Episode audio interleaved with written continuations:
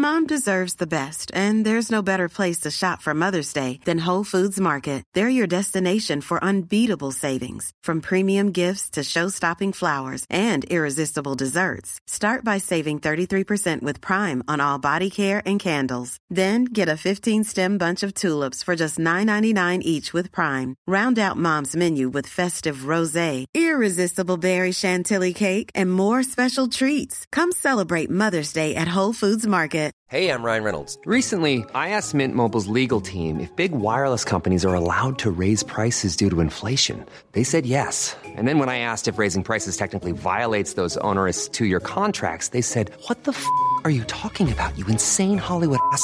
So to recap, we're cutting the price of Mint Unlimited from $30 a month to just $15 a month. Give it a try at mintmobile.com slash switch. $45 upfront for three months plus taxes and fees. Promo rate for new customers for limited time. Unlimited more than 40 gigabytes per month. Slows. Full terms at mintmobile.com. Vous êtes entrepreneur, cadre ou dirigeant, retrouvez mon offre d'accompagnement et accédez à ma masterclass sur mon tout nouveau site internet fabiendecosmos.com. Le lien est dans la description de cette vidéo.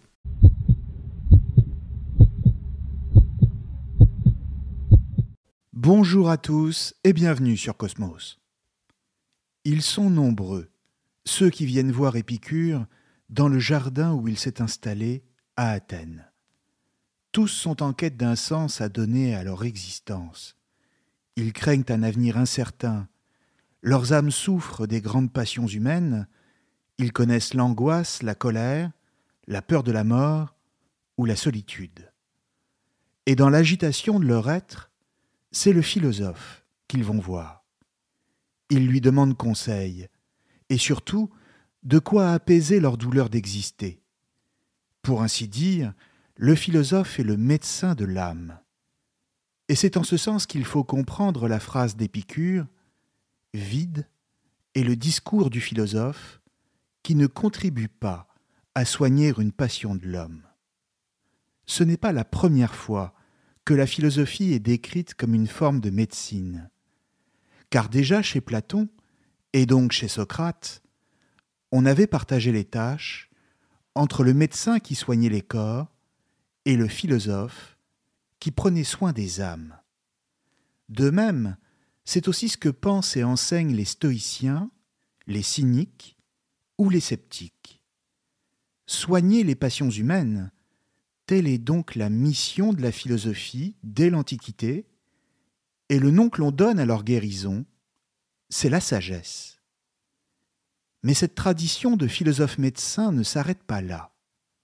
Elle se poursuit à travers les siècles, et nombreux sont les philosophes qui se sont, explicitement ou non, dans leurs textes, réclamés de la médecine, ou du moins d'une forme de médecine, comme par exemple Montaigne, Pascal, Hume, Spinoza ou Nietzsche. L'enjeu pour eux est toujours le même. Interroger les mots, les mots MAUX, dont souffrent les hommes, pour en sonder l'origine, la mettre en évidence, et ainsi faire apparaître des vérités qui, une fois qu'elles sont clairement formulées, ont une puissance de transformation. Il est question d'agir sur des émotions négatives ou des passions destructrices qui empêchent de vivre, afin d'améliorer l'état de celui ou celle qui en souffre, et donc de lui permettre d'aller mieux. En clair, l'enjeu, c'est la santé. Nietzsche dirait même la grande santé, grâce aux outils de la pensée. L'idée d'une philosophie comme médecine est donc extrêmement simple. Elle consiste à comprendre qu'on peut mieux vivre juste en s'appuyant sur ses lumières naturelles, c'est-à-dire sur sa raison. Simplement, il est important de préciser tout de suite qu'il ne s'agit pas pour la philosophie de soigner des pathologies lourdes le philosophe n'est ni un psychologue, ni un psychiatre. Le philosophe aide à penser des problèmes qui sont ceux de l'existence et dont on peut faire l'expérience dans sa vie de façon concrète. Et si tant est que la philosophie soigne, c'est par les outils de la raison qui nous permet d'accéder à certaines vérités et éventuellement par quelques exercices pratiques. De plus, il faut comprendre également que ce qu'elle dit n'est pas toujours ce qu'il y a de plus agréable à entendre sur la vie, la mort et toutes les autres questions dont elle s'empare. Mais pour autant, ce qu'elle dit a toujours pour vocation à nous aider à mieux assumer notre condition. Pourquoi? Eh bien simplement parce qu'elle nous permet de prendre de la distance par rapport à nous-mêmes pour considérer les choses sous un angle moins personnel. Comprendre que les passions qui nous font souffrir, par exemple, ne sont rien d'autre que l'expression de la nature dont nous faisons partie, c'est cesser de les considérer uniquement pour soi-même. C'est les voir sous leur aspect universel, et donc du même coup, c'est accepter d'en ressentir les effets, au même titre que n'importe qui. Elles ne sont rien d'autre que la manifestation de la nature en nous, ce qui nous les rend moins graves. L'effet de cette prise de conscience, c'est une sorte d'apaisement. Il s'agit simplement d'accepter une certaine insatisfaction du réel, et non de prétendre guérir d'une passion en elle-même, à la manière d'un vrai médecin qui soignerait une maladie. Et cela, tout simplement parce qu'une passion n'est pas une maladie. Quand on souffre d'une passion qui nous dévore, c'est surtout parce qu'on s'en fait une certaine représentation et qu'on la vit de manière totalement irrationnelle, comme quelque chose qui serait contraire à la vie, alors qu'elle n'en est que l'expression à un moment donné. Charge à nous de ne pas la maudire, de ne pas la déplorer, mais de la comprendre. Pour paraphraser Spinoza, la philosophie est en ce sens l'outil par excellence pour comprendre le fonctionnement rationnel des passions, lesquelles s'inscrivent dans l'ordre de la nature, et que nous vivons pourtant comme si nous étions plongés, à cause d'elles, hors de la nature, et comme si tout d'un coup nous étions jetés dans l'irrationnel. Elle permet de travailler sur le regard que nous portons sur ce que nous vivons. Penser la peur, penser l'angoisse, penser les passions dans leur ensemble ne délivre pas des passions, tout comme penser la mort d'un proche ne fait pas disparaître le chagrin. Et cela parce que les passions font partie de la vie et qu'on ne peut pas imaginer une vie sans passion, et d'ailleurs tant mieux.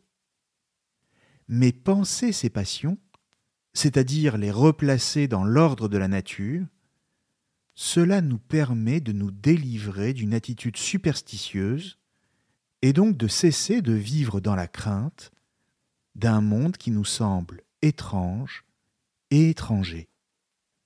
Or, pratiquer la philosophie, qu'est-ce que cela veut dire concrètement quand on n'est pas un initié, quand on n'a pas lu, ou très peu, les œuvres philosophiques, et qu'on découvre un univers avec ses codes et son langage, et qui peut faire peur à bien des égards. Eh bien cela veut dire s'interroger, en toute honnêteté intellectuelle, sur soi-même et sur sa vie. Se poser les bonnes questions, c'est-à-dire celles que jusque-là, on n'avait pas voulu, ou tout simplement pas pu se poser, et faire ainsi le bilan de soi-même. Il ne s'agit pas de se demander si le monde dans sa totalité et à l'extérieur de nous est connaissable, parce que dans ce cas, on se retrouvera d'emblée pris dans des problèmes insondables, et qui sont ceux de la philosophie dans son histoire, à commencer par le rapport entre le sujet et l'objet. Le risque ici serait d'être d'emblée dégoûté par une discipline et une pratique si compliquées qu'on se dirait qu'elle n'est pas faite pour nous. Non. Il s'agit plus modestement de commencer par se demander si son monde, à soi, est connaissable. Ce qui est déjà beaucoup plus à la portée de chacun, même du non-initié, même si les problèmes ne tarderont pas à arriver, mais c'est aussi ce qui fait l'intérêt de la philosophie, en l'occurrence poser des problèmes. Sans cela, si tout était facile, cela n'aurait aucune saveur. Et il n'y aurait aucun intérêt à se confronter à ce genre d'exercice. Il s'agit donc de commencer par se demander qui l'on est, comment on a vécu jusqu'à présent et pourquoi. Comment on en est arrivé là? Quelle passion on rencontre et pourquoi on en souffre? Est-ce qu'on a vraiment envie d'en sortir? Parce que la question se pose en effet. Et qu'est-ce qu'on est prêt à mettre dans la balance pour y parvenir? Bref, cela commence par des questions très simples et très directes en utilisant sa raison. Celle-ci n'est certes pas toute puissante contre les passions, et n'en triomphe pas directement et tout de suite, mais elle présente néanmoins l'avantage de nous aider à changer nos représentations. C'est elle qui nous permet de lutter contre nos idées fausses et qui nous libère des croyances qui nous empêchent d'agir. Pas simplement les croyances au sens religieux du terme, mais surtout les croyances sur soi-même et sur le monde, c'est-à-dire ce qu'on croit savoir des choses et que l'on tient de notre éducation, de nos expériences personnelles, de nos rencontres, de notre parcours, voire des médias, et ainsi de suite. Utiliser sa raison en ce sens, c'est mettre en œuvre un doute, exactement à la manière de Descartes, en l'appliquant non pas comme il le fait lui à son être même, mais plus modestement à sa personne et à sa vie. Simplement, pour qu'elle soit vraiment philosophique, cette recherche sur soi ne peut pas se limiter à sa petite personne. Elle doit s'élever à une dimension humaine, au sens large. Autrement dit, si je souffre de telle ou telle passion, ce n'est pas seulement d'une vie personnelle et subjective dont je fais l'expérience, mais de l'humanité dont je fais partie. C'est donc à ce niveau que je dois m'élever pour comprendre réellement ce qui m'arrive. Et cela doit se traduire par d'autres questions, relatives cette fois à la place de l'homme d'une manière générale, face au monde et à l'univers. Il s'agit de commencer l'interrogation par soi-même, en se prenant soi-même pour objet de réflexion. Au passage, c'est aussi la démarche de Montaigne dans les essais, pour passer ensuite à un niveau supérieur, qui est celui où, prenant appui sur soi, on se détache de soi-même pour pouvoir mieux se regarder. Il ne s'agit donc pas seulement de s'analyser soi-même et de se demander qui on est, mais de s'interroger sur ce qu'on est en tant qu'homme. Partant, dans la mesure où l'on fait partie de l'humanité, on se voit soi-même comme une partie d'un tout. Et dès lors, tout devient compréhensible, et ce qui nous arrive ne nous apparaît plus comme le résultat de la contingence et du hasard, mais sous l'angle d'une nécessité plus haute. Un travail sur soi, c'est-à-dire sur ses propres représentations, devient dès lors possible pour apprendre à gérer ses passions. En un mot, il s'agit de prendre de la hauteur. Car quand on reste au niveau de la surface des choses, on ne peut ni les embrasser dans leur étendue, ni en sonder le volume ou la profondeur si l'on ne passe pas à ce niveau de réflexion, le risque est de se cantonner au niveau de l'analyse personnelle, en boucle et dans une sorte de ressassement, et donc de continuer à souffrir de passions qui nous affectent sans les comprendre. Bref, la philosophie est médecine en tant qu'elle permet de se penser soi-même en tant qu'homme, et donc de penser des passions qui ne sont pas seulement les nôtres, pour ainsi mieux les remettre à leur place, ce qui est une manière, progressive bien sûr, de prendre de la distance par rapport à elles. Ensuite, il s'agit aussi d'élargir le champ du questionnement pour y impliquer ce qui nous est extérieur, à savoir le monde, et ce qu'il s'y passe. Pourquoi le monde est-il comme il est Et va-t-il tel qu'il va? Pourquoi me fait-il peur?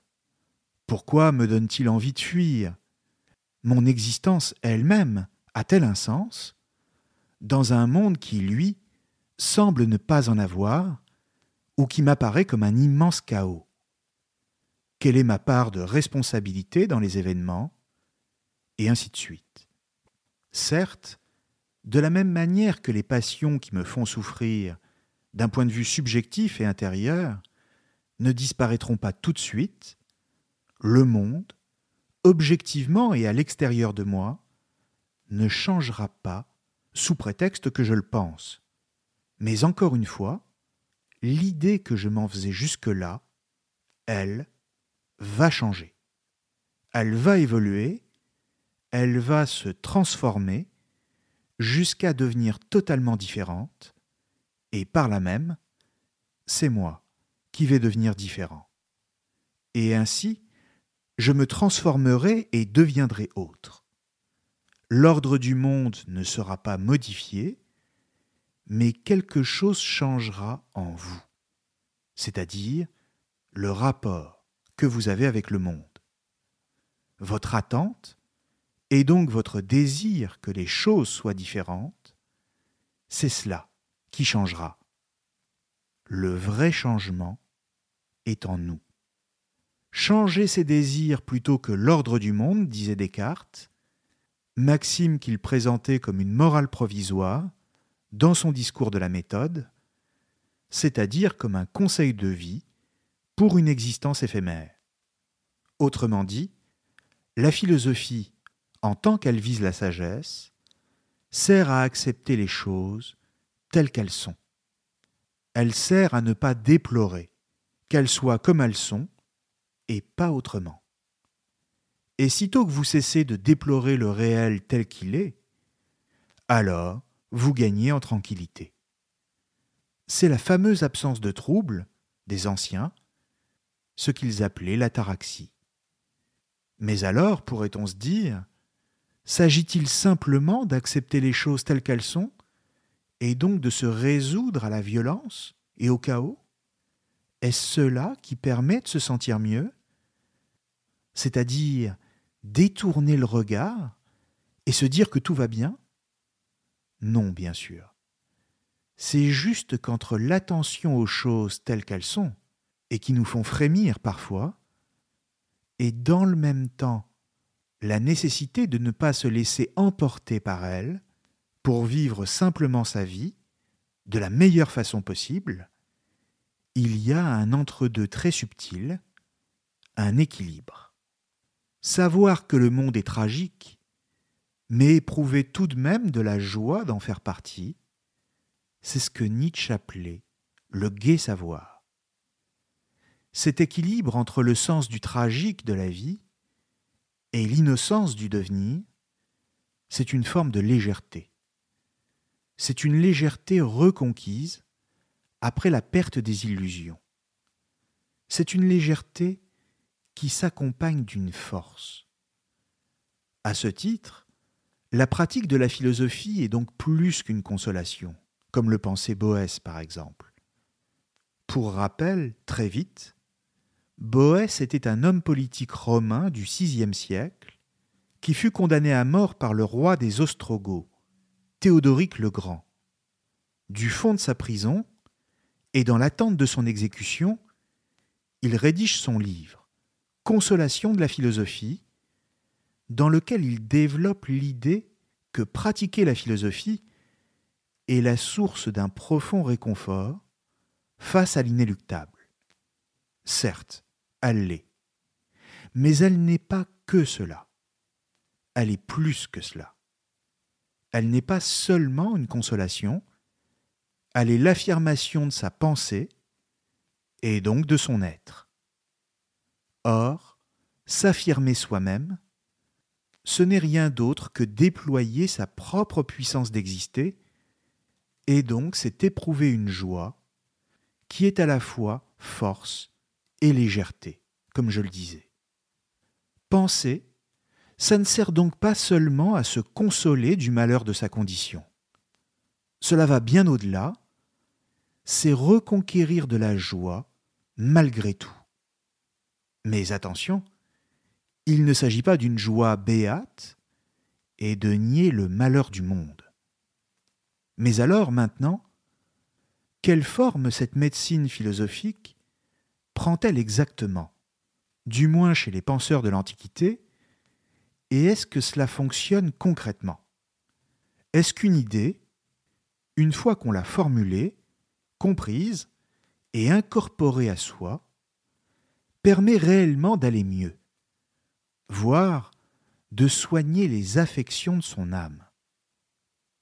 Pour répondre à ces questions, je me fonderai sur les livres de Pierre Hadot, notamment Exercices spirituels et Philosophie antique, ou encore Qu'est-ce que la philosophie antique, dont j'ai déjà parlé sur la chaîne, mais surtout sur deux autres ouvrages que j'ai trouvés très bien documentés et que je voudrais citer tout de suite. D'abord, La méditation philosophique, une initiation aux exercices spirituels de Xavier Pavie, publié en 2008. Et ensuite, Comment devenir un philosophe grec Exercice pratique de Marc-Antoine Gavret et Gaël Jeanmar, publié en 2023.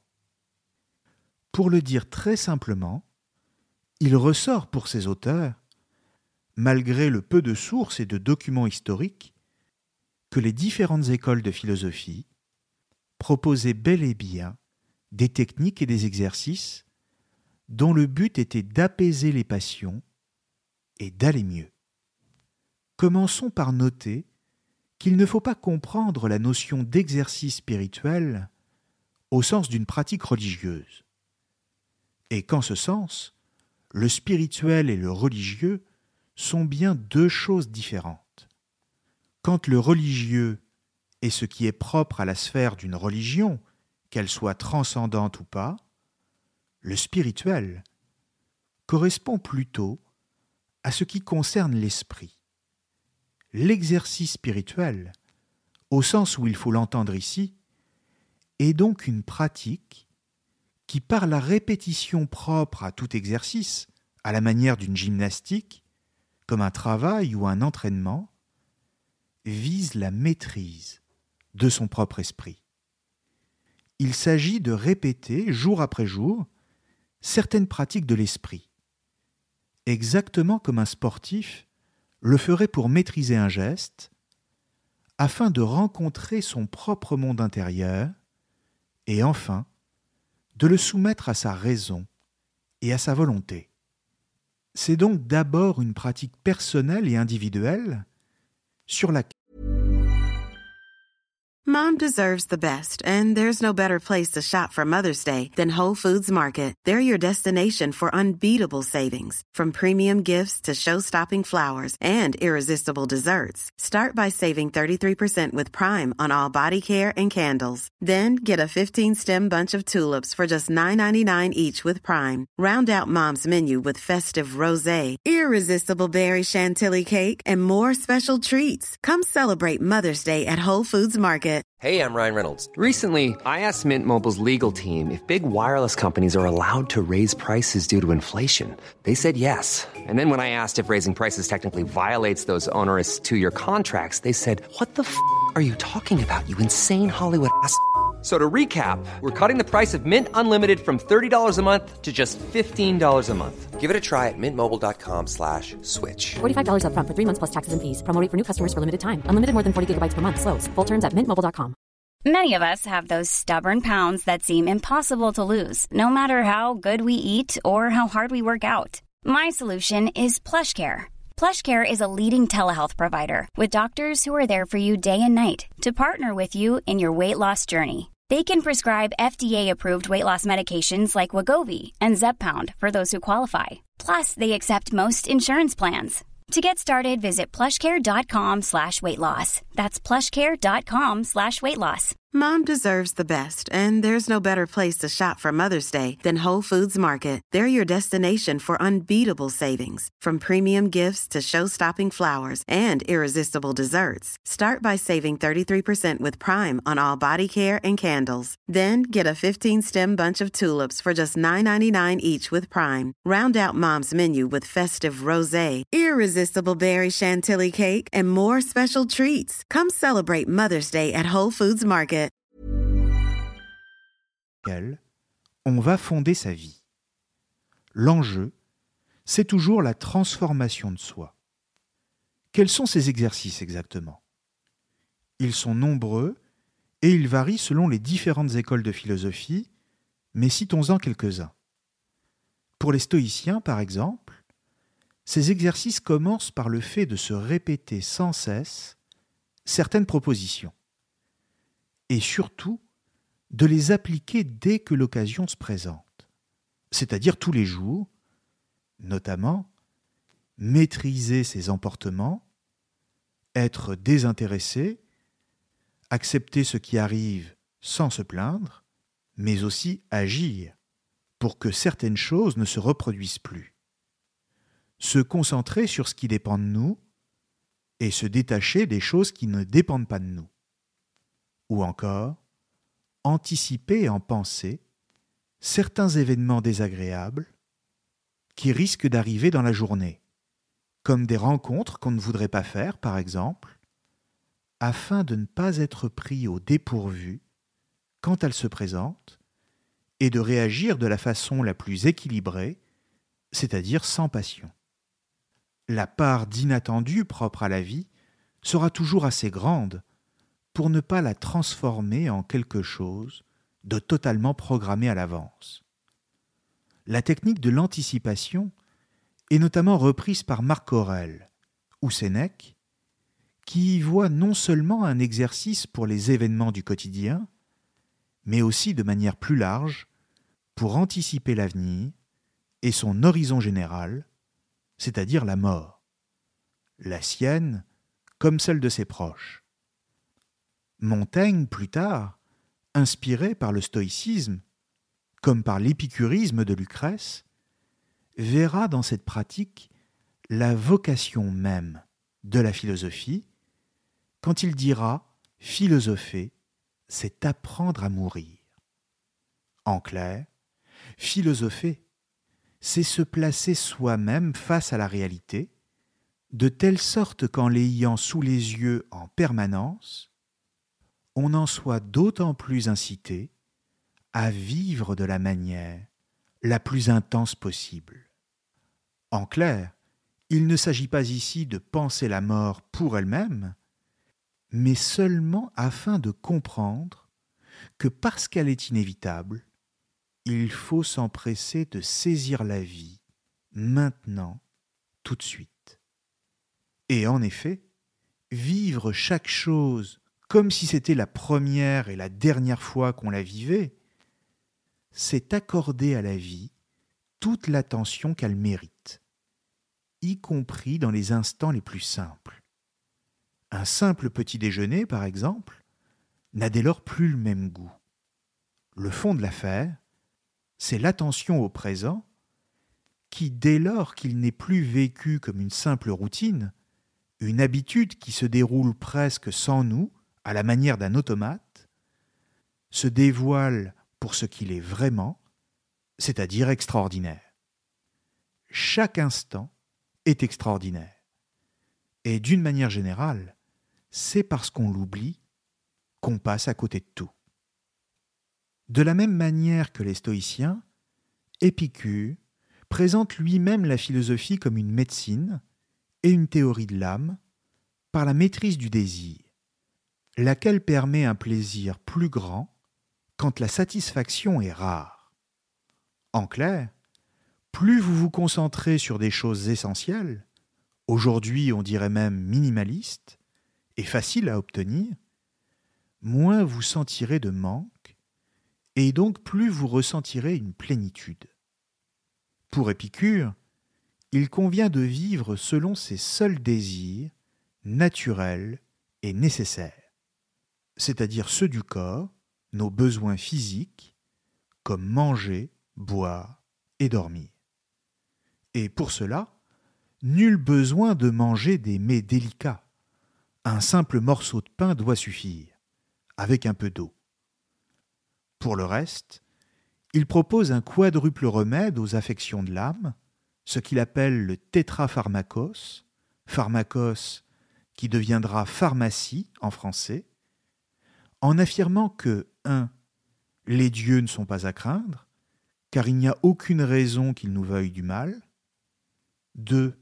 Que la mort n'est rien, puisque quand on est en vie, elle n'est pas là, et quand elle s'est finalement imposée, c'est nous qui n'y sommes plus, ce qui fait que nous ne la croisons jamais vraiment. 3. Qu'on peut atteindre le bonheur, car à partir du moment où on la définit comme la satisfaction des besoins et comme une absence de trouble de l'âme, il est à portée de tous. Et enfin, 4. Qu'on peut supporter la douleur, parce que celle-ci est toujours éphémère et finit par disparaître avec le temps. Si elle ne disparaît pas, c'est qu'elle conduit à la mort. Pour Épicure, toute la philosophie consiste à comprendre ces quelques principes de vie et à les appliquer à soi. Mais attention, il ne dit jamais que c'est facile, mais au contraire, que cela exige de chacun une pratique quotidienne pour y parvenir. L'idée fondamentale au cœur de son propos, c'est donc que la philosophie est action. Action sur soi-même pour se modeler et parvenir à la maîtrise de son désir et, in fine, de son être. C'est fondamental parce que cela veut dire que si le changement dépend d'une action qu'on met en œuvre, alors c'est que le changement dépend de nous. Il n'est pas renvoyé à la fatalité, ce qui est plutôt une bonne nouvelle. Le seul problème, néanmoins, c'est qu'il s'agit d'une action qui se comprend comme une ascèse. Or, d'une certaine manière, l'ascèse, c'est aussi ce qui peut faire peur, parce qu'un mode de vie ascétique, c'est d'abord un mode de vie fondé sur le renoncement. Renoncement au plaisir superflu et à tout ce qui n'est pas nécessaire pour la survie. C'est un renoncement et un recentrement sur l'essentiel en excluant tout le superflu. Épicure, en ce sens, se contentait du strict minimum, vivant dans son jardin et entouré de ses amis, avec pour toute nourriture un peu de pain chaque jour et de l'eau pour se désaltérer, voire de temps en temps un verre de vin. Mais rien de plus. Difficile à mettre en œuvre, en effet, surtout dans des sociétés où les standards de consommation sont aujourd'hui élevés et où les individus ont pris certaines habitudes. Quoiqu'aujourd'hui, on peut voir fleurir des modes, des tendances, qui sont celles du minimalisme et des horaires dites naturels en suivant le rythme du soleil. Se coucher tôt, se lever tôt, et vivre en fonction des besoins de son corps. Est-ce que cela marche? Je ne sais pas. Mais ce qui est sûr, c'est qu'adopter un mode de vie ascétique, dans la plupart des cas, pour celui ou celle qui veut répondre à ses problématiques personnelles, ce n'est pas forcément ce qu'il y a de plus engageant.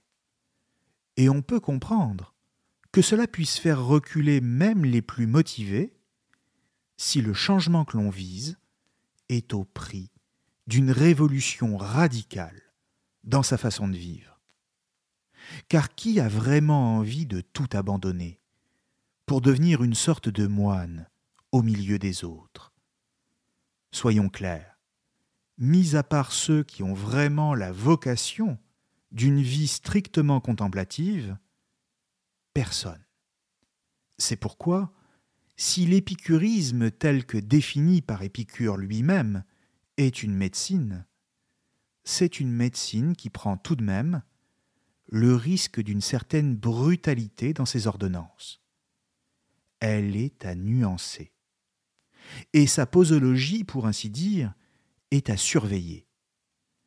Nuancer l'épicurisme, c'est précisément la tâche que s'était assignée le poète latin Lucrèce, lequel, au premier siècle avant notre ère, en donnait une version plus accessible au commun des mortels que nous sommes, notamment dans son poème philosophique De la nature. De manière très fine, Lucrèce ne cesse, tout au long de son texte, de faire l'éloge d'Épicure, et dans le même temps, de le déconstruire pour finalement le tirer vers un hédonisme tout contraire à la doctrine du philosophe grec. Pour Lucrèce, par opposition à un épicurisme trop strict, la pratique de la philosophie doit permettre un plus large accès au plaisir. Quand Épicure pensait qu'il fallait hiérarchiser ses plaisirs et ne satisfaire que les plus essentiels, Lucrèce pense au contraire les plaisirs comme les principes mêmes de la vie, sans rien y voir d'immoral. Par exemple, manger ne suffit plus. Il faut aussi bien manger. De même, les jeux de l'amour ne sont pas à condamner, mais à vivre comme une joie innocente qui renforce l'amour de la vie. En clair, Lucrèce condamne l'idéal ascétique d'Épicure et voit en la philosophie l'activité qui consiste à décrire le réel, certes, c'est-à-dire la finitude et la mort, et à y faire face, mais sans la rigidité de préceptes trop difficiles à mettre en œuvre. C'est une philosophie de la lucidité la plus crue, notamment quand il parle de la décomposition des corps et la disparition de l'âme, mais dans le même temps, c'est une philosophie de la douceur de vivre, dès lors qu'on cesse de s'encombrer de la morale des religions. Il propose un matérialisme à vivre joyeusement comme médecine de l'âme. Simplement, celui-ci implique une certaine lucidité, et en ce sens, l'activité philosophique, si elle est médecine de l'âme, c'est parce qu'elle fait face à la réalité d'un mal. Elle cherche à en établir le diagnostic et à le nommer pour mieux se donner les moyens de le combattre. Il ne s'agit donc pas d'une vague pensée positive, comme on en voit se développer de plus en plus, et selon laquelle se cacher la réalité suffirait à vivre mieux et de manière plus intense.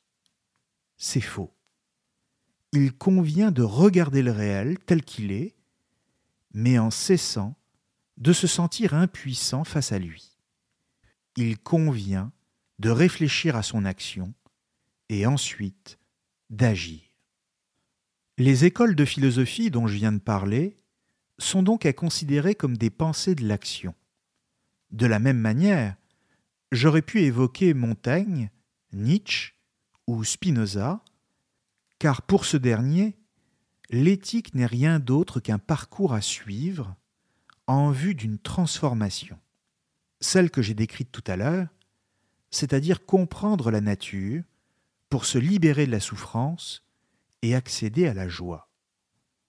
D'une manière générale, la grande idée de tous ces penseurs, au fond, c'est qu'on peut parvenir à une transformation de soi, par soi, à partir du moment où l'on change son regard sur soi-même et sur le monde, et que l'on s'engage dans un certain type d'action.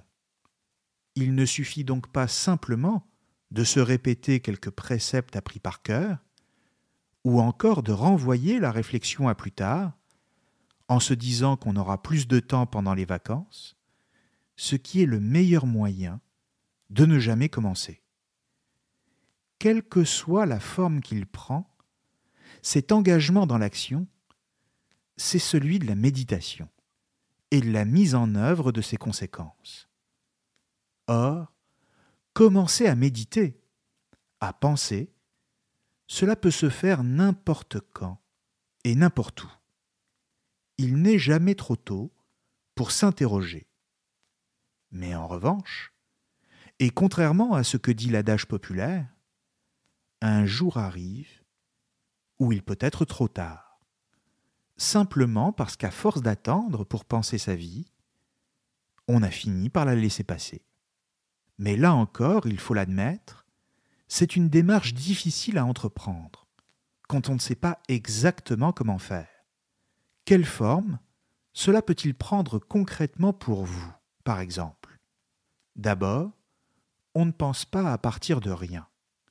C'est pourquoi on peut commencer sur la base des questionnements que j'évoquais tout à l'heure, et qui consistent à faire une sorte de bilan de sa propre vie, pour ensuite progressivement se poser des questions plus complexes sur les passions humaines ou sur le monde.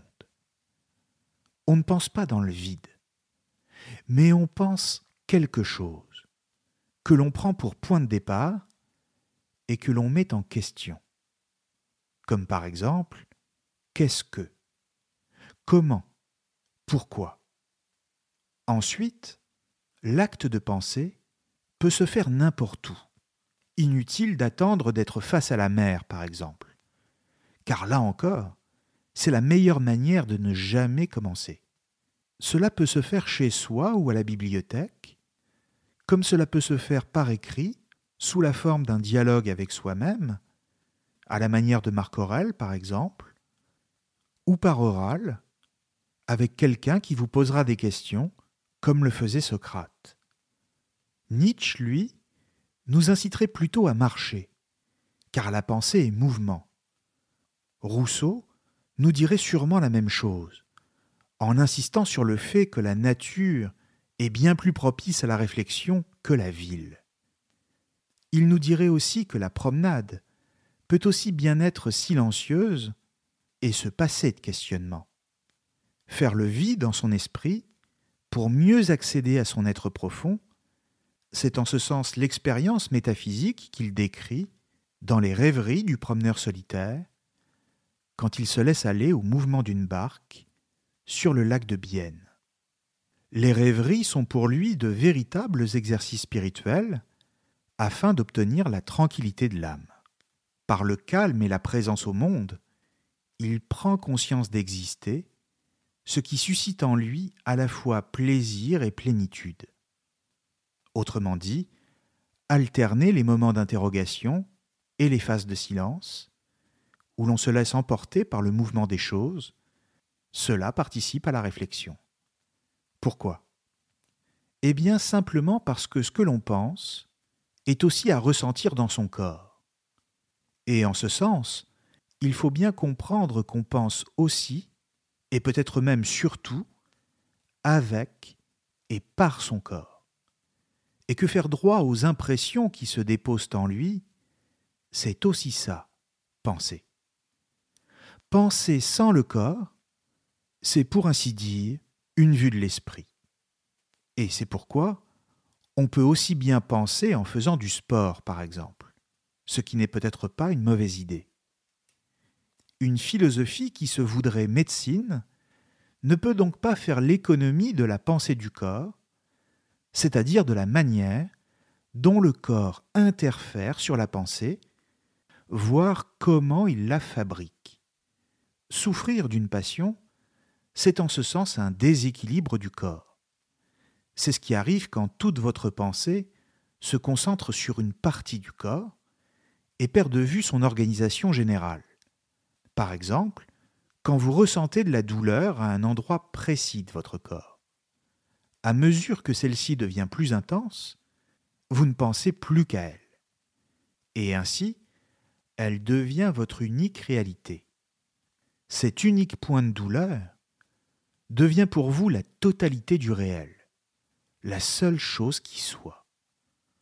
La philosophie, en ce sens, consiste à repenser l'équilibre du tout et non simplement d'une partie, c'est-à-dire à rééquilibrer vos perceptions il s'agit de penser l'équilibre du corps et de l'esprit d'abord, et de penser l'équilibre entre l'individu et le monde ensuite. C'est sur cette base que les théoriciens du développement personnel, comme de manière plus large les différents courants du New Age, ont fondé leurs préceptes pour mener son existence, ou encore qu'ils ont défini leur rapport à la nature et à l'environnement. On y retrouve à peu près tout ce qu'on veut, puisque leur récupération des grands concepts philosophiques, notamment ceux de l'Antiquité, est presque sans fin, et qu'on peut y faire son marché comme un consommateur fait ses courses. Mais il serait faux de croire que la pratique de la philosophie pourrait se réduire, elle, à une mode. Voir qu'on peut consommer de la philo comme on consomme des produits énergisants pour ensuite passer à autre chose. Si elle a indéniablement un effet sur la vie, sur sa vie à soi, c'est d'abord parce qu'elle exige un effort.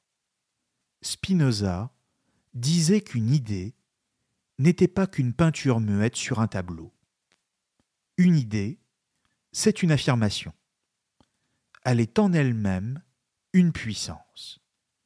Simplement, pour qu'elle nous fasse passer à une plus grande puissance d'agir, encore faut-il la comprendre, c'est-à-dire littéralement la prendre avec soi, la faire sienne.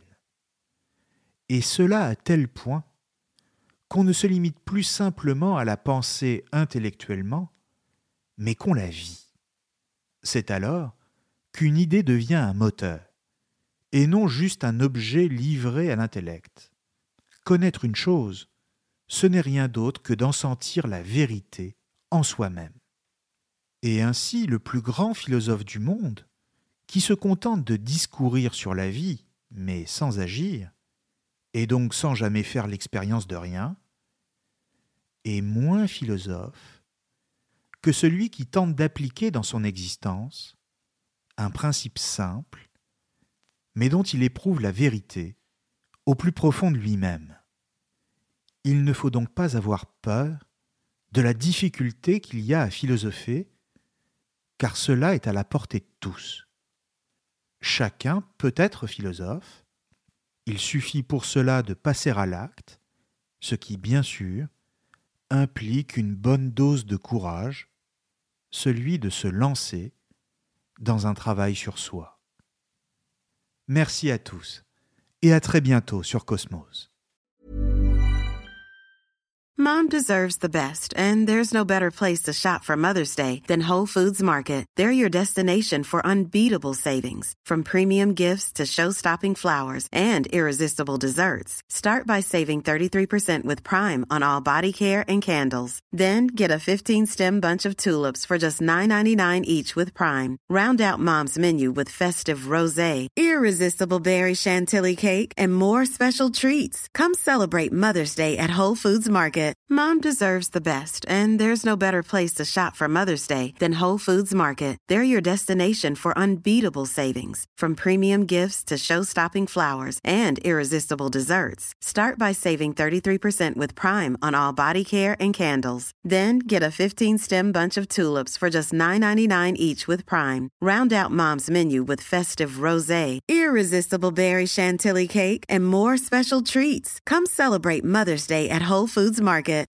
When you make decisions for your company, you look for the no brainers. If you have a lot of mailing to do, stamps.com is the ultimate no brainer. Use the stamps.com mobile app to mail everything you need to keep your business running with up to 89% off USPS and UPS. Make the same no brainer decision as over 1 million other businesses with stamps.com. Use code PROGRAM for a special offer. That's stamps.com code PROGRAM.